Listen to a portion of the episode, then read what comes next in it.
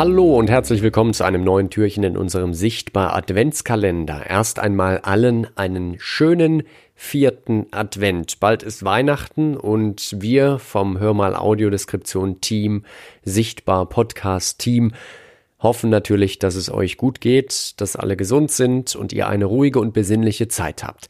Und jetzt zu unserer Frage. Heute stelle ich Sie Professor Dr. Thomas Kalisch vom Deutschen Zentrum für barrierefreies Lesen.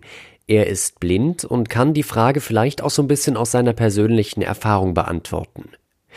Es geht um die Partnersuche. Bei den allermeisten Menschen ist es ja so, dass das Aussehen des Partners auch eine sehr große Rolle spielt bei der Partnerwahl, zumindest beim Kennenlernen. Aber wie ist das eigentlich bei blinden Menschen? Wonach wählen blinde Menschen ihren Partner aus? Klar, als blinder Mensch kann man natürlich erstmal in diesem visuellen Aspekt fällt man nicht so schnell darauf hinein oder ist das nicht das Allerwichtigste. Ähm, wie kann man miteinander reden? Kommt man gut ins Gespräch?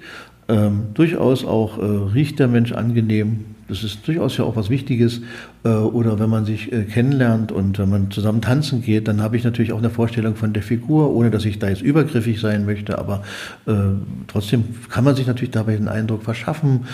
Ähm, und vor allem ist es natürlich miteinander zu reden, sich auszutauschen und ähm, die, äh, das Gespräch zu suchen, weil äh, das ganz, ganz Wichtige ist immer wieder für blinde Menschen die Kommunikation, das Reden miteinander weil auch ob Partnerschaft, Freundschaft oder auch im betrieblichen Umfeld oder im Wohnumfeld, äh, wenn ich nicht angesprochen werde, wenn ich nicht jemanden ansprechen kann, wenn ich nicht kommunizieren kann, dann kann ich nicht wahrnehmen, was der andere tut, was er denkt, was er, wo er, wo er vielleicht gerade drüber nachdenkt oder was ihn freut oder was ihn eben auch schmerzt.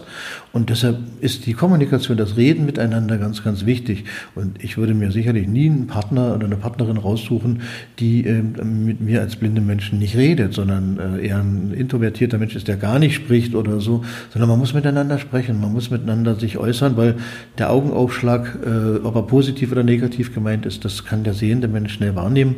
Man kann auch ganz viel Körpersprache als blinder Mensch erlernen und auch an der Stimme viel ableiten, aber eben dazu brauche ich die Stimme. Und wenn die nicht da ist, ja, dann wird es einfach schwer. Und deshalb ist Reden miteinander und sich kennenlernen äh, mit dem Gespräch, äh, glaube ich, das Aller, Allerwichtigste.